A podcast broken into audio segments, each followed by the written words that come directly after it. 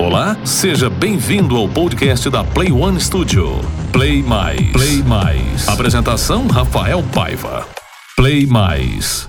Play Mais no ar. Hoje recebendo Leonardo Borges. O cara é publicitário, ilustrador, streamer. É aquele cara que é especialista em live e também ele é gamer. E a gente vai falar disso, vai falar de esportes. Mas se você tá pensando que aquele futebolzinho de campo ou aquele treinamento funcional de 5 da matina, não é isso. Hoje o tema são os jogos eletrônicos, os chamados esports.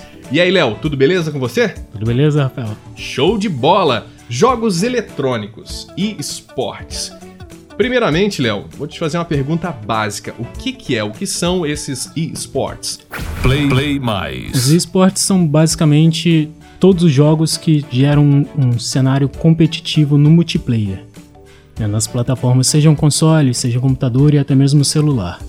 Uhum. Então são jogos como Free Fire, o League of Legends, o Dota, jogos bem conhecidos por todo mundo que Aquele geraram CS que a galera jogava na Lan o House. CS antigo de Lan House, aquele CS maravilhoso. Quem nunca, né? o pessoal passava horas e horas na Lan House. Então são jogos é, que basicamente são são jogos competitivos que estão aí na, na internet. Isso. É, agora, é, como é que você começou nessa área aí do esportes? Quais é, são os eventos que você participou? Mas qual é que foi a sua história aí dentro do esportes? Começou, começou mesmo na época de Lan House com o CS 1.5. Aqui em Resende a gente tinha uma Lan House chamada Comandos Comandos. e a gente fez um time de CS lá. Ah, então você já participava de um time. Isso, a gente fez um time do pessoal que frequentava a Lan House mesmo Uhum. pra poder começar a jogar e jogou alguns campeonatos regionais. Depois disso, depois do, do CS, aí você começou a jogar quais outros jogos? Quando é que surgiram campeonatos aí, os eventos maiores? Então aí foi em 2018 quando eu resolvi trabalhar, começar a trabalhar com essa questão de live stream de suporte para os streamers. Ah, então você primeiro, a- além de jogar, você também você começou a se Isso. especializar na tecnologia de transmissão, de transmissão de jogos também. Eu comecei a ajudar o pessoal que já trabalhava com isso e comecei a pensar em desenvolver o meu canal futuramente também. né? Então no começo você trabalhava na parte técnica. Isso, trabalhava nos bastidores, ali do bastidores. pessoal. E quando é que você começou a participar dos eventos, jogando mesmo? Foi em abril, no final de abril de 2018. Eu fui convidado para poder cobrir o reserva de um time, um time de Portugal, um pessoal que eu conhecia através das lives. Você até. tava lá no banco, vai pro aquecimento. Vai para aquecimento porque o outro não veio, torceu o tornozelo. Você falou assim, não, agora, Não, agora é agora- minha hora de voar. Agora vamos embora, vamos ver o que, que vai dar. Isso. E qual evento? Eh, Foi esse que você participou, esse evento? Foi o Game Experience South American, o primeiro campeonato sul-americano que teve da Game Experience. Você participou de um, de um time de Portugal. Um time de Portugal. Era metade de Portugal, outra metade do Brasil. Ah, era um time misto aí dos dois países. Agora, a gente tá falando de eventos, né? Quais são aí hoje os maiores eventos que tem nessa área? Nessa área hoje em dia a gente tem os eventos do League of Legends, que são os que movem milhões, não tem jeito. Hum, E agora o do PUBG. O PUBG assumiu um quadro absurdo. Conseguiu ultrapassar o CS. Ah, é? É porque eu tô, tô te perguntando por que que, que é que acontece. Eu vi uma, uma reportagem desses jogadores, cara. Os caras viraram celebridades. É, realmente é quase um esporte aí olímpico. Sim, os caras ganham praticamente o mesmo que jogador de futebol pra poder ficar sentado numa cadeirinha jogando Então quer dizer que é uma profissão aí que muita gente deve estar de olho para começar a entrar nisso. E durante essa pandemia que hoje, né, quando enquanto gravamos aí esse episódio, nós estamos ainda passando, então esse público aumentou durante desde o início aí da quarentena. Aumentou bastante, assim, não só a questão do público para esse tipo de, de evento, né, para esse tipo de esporte, como também a questão de streamers Hum, também cresceu bastante. Então é um mercado que já vinha em ascensão, era um mercado que, que já estava consolidado, né? Já realmente já existiam esses campeonatos, essa estrutura toda, Sim. essa estrutura milionária por trás, mas por conta da pandemia, agora cresceu Se os adeptos também, se bastante. fortaleceu, né? Agora, a pessoa que está querendo começar, quais, quais seriam aí uns pré-requisitos para a pessoa começar no esportes aí, a, a, a praticar e depois de repente, alguém que quer começar mesmo a participar desses eventos? O que, que ela precisa ter? Quais são os requisitos? Então, primeiramente a pessoa tem que, ter, tem que ser maior de idade, né? Tem que ter mais de 18 anos para poder conseguir participar dos campeonatos. Os campeonatos são para maiores de idade. São para maiores de idade. Depois é só ela participar de uma peneira. Ó, é como se peneira? fosse uma peneira do futebol Eita, mesmo, nós. né? Que são alguns jogos de algumas plataformas, igual a Game Experience faz. Uhum. O pessoal da Games Club faz também. Hum, A Riot Games agora com o League of Legends tem feito vários eventos também, chamando não só streamers, como algumas pessoas de elo mais alto dentro do jogo, no próprio servidor, para poder estarem participando de peneiras também. E a pessoa atingindo esse patamar, ela pode estar disponível ali para poder estar pra- se alistando para as vagas presentes nos quem grandes sabe entrar em times. campo. Agora, é, a pessoa para participar de uma peneira dessa, ela já tem que ter ali uma prévia de, desses jogos, né? Sim, a pessoa tem que ter bastante prática de jogo, tem que ter um desempenho considerável assim dentro do jogo. É porque eu, eu acredito que o nível de exigência hoje em dia disso aí é muito alto, né? Olha, até nem tanto. É mais difícil você conseguir entrar no top 100 ali, que é muito bem disputado, Uhum. do que ter os, do- todos os outros requisitos mínimos, digamos assim. Ah, entendi. Agora você falou de plataformas, né? Qual que hoje aí é a maior plataforma de streaming para esse conteúdo competitivo, para esse, esse esportes hoje? Acho que hoje em dia a plataforma mais completa que a gente tem nessa questão é a Twitch TV. Twitch, que o, o site lá é twitch.tv. Ponto né? TV, isso. Então a pessoa entra lá, é, como você falou, é uma plataforma e ela vai escolher o que, que ela. E ela ela escolhe o conteúdo que ela quer ver. Se ela quiser saber mais a respeito do CS competitivo, do quadro atual, vão ter vários canais, não só de campeonatos, como de jogadores profissionais, explicando, dando dicas. Uhum. Não é uma plataforma única para jogos, não, né? Tem não, outras coisas tem lá. outras né? coisas também. Então você tem que buscar o que, que, o que você quer. Isso. Quais são os jogos hoje mais que estão mais em alta? Jogos que têm mais visualização hoje em dia são o Counter-Strike, o PUBG, Uhum. o Free Fire, o Free Fortnite e o top 1 tem sido o League of Legends. League of Legends, o, o number one da parada. Isso, o famoso LOLzinho da galera aí. Ah, o LoL. Agora, existe outra outra plataforma aí que a gente possa entrar para pesquisar mais, para saber um pouco mais? Tem algumas outras plataformas também, gringas, né?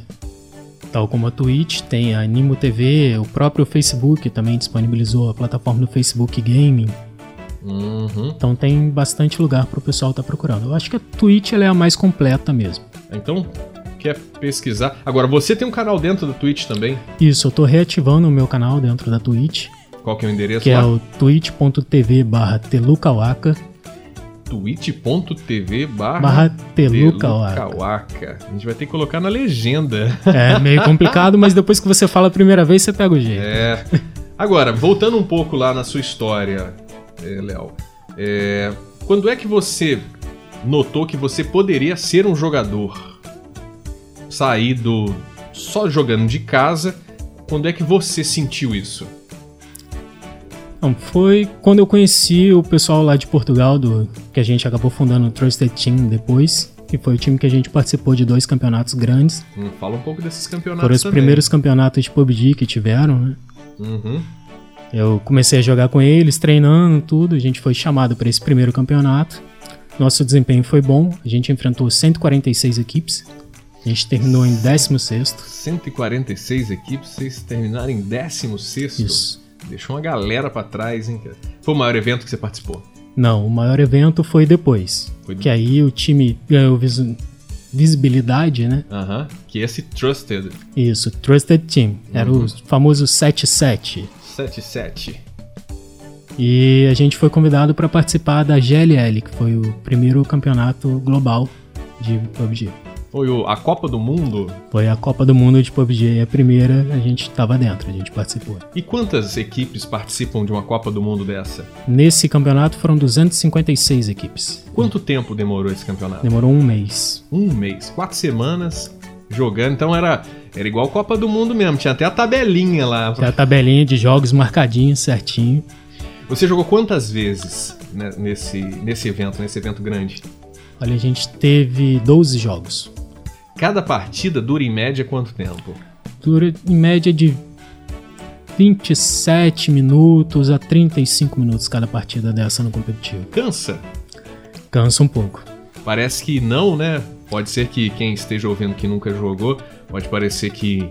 Ah, beleza, vou fazer, ainda vou ganhar dinheiro para ficar jogando videogame. Mas não é bem assim, né? Léo? Não, é bem cansativo.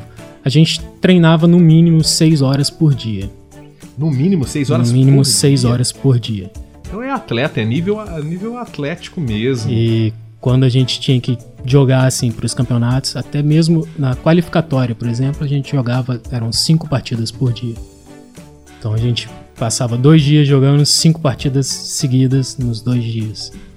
Agora, é, não basta só sentar lá, jogar, ter habilidade. Você também vai ter que levar, assim, ter, você tem uma rotina de exercícios, você é, higieniza a mente de um outro jeito. Porque eu acredito que quem tá nesse nível aí de, de competição deve ficar com a mente, assim, extremamente acelerado. Como é que você faz aí para conseguir conciliar a sua vida e não ficar com a mente tão só voltada para isso? Então, nessa época eu trabalhava também. Uhum. Então o tempo que eu tava em casa, que era o tempo que eu teria para descansar, era o tempo que eu pegava para treinar. Então foi bem puxado. Então, o meu descanso era estar tá jogando, estar tá treinando. O meu descanso do treino era o treino. e conseguia conciliar bem o trabalho, né? Você da área aí. Enquanto você estava tava jogando, você tava, estava trabalhando na área da publicidade, né? Sim. Então, para finalizar, é, qual dica que você daria aí para quem quer, de repente, já jogou, que a pessoa precisa fazer algum tipo de investimento? O que, que ela tem que olhar primeiro para se estruturar, para depois pensar em, de repente, se destacar dentro aí de, de um campeonato desse?